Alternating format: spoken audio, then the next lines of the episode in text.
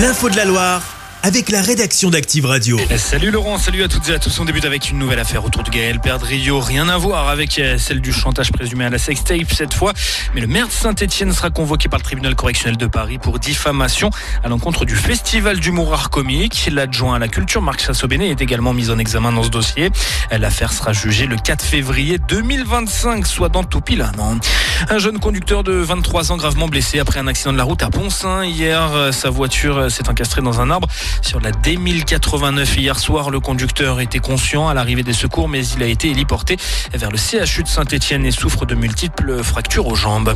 Une rixe au magasin Sport 2000 d'Andrézieux-Boutéon hier soir en fin d'après-midi. Plutôt, les secours ont été appelés après qu'un agent de sécurité et un salarié du magasin ont été agressés à l'arme blanche après un vol à l'étalage.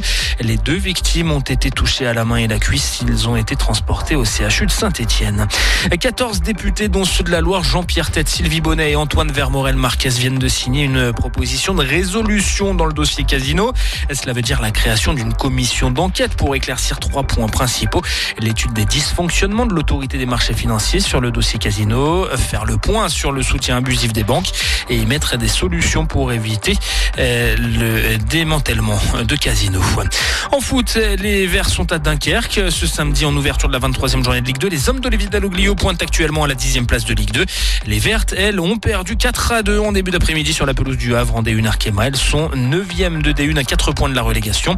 Et puis hier soir en National 2, les Faucons de la BFC ont perdu de 1 au Puy-en-Velay. Et puis également en basket, la sixième défaite de suite pour Saint-Chamond Basket hier soir à Nantes. Revers 110 à 92 pour les hommes de Maxime Nélaton. Les Couramio pointent, euh, enfin sortent du top 10 de Pro B. Ils sont 11e.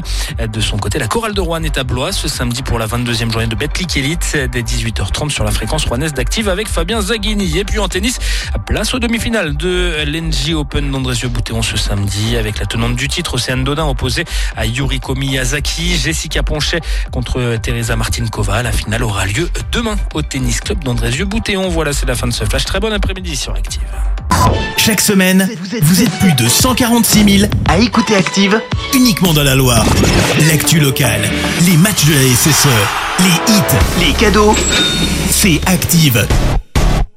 Source Médiamétrie, IR local, habitude d'écoute en audience semaine dans la Loire des 13 ans et plus, de septembre 2021 à juin 2023.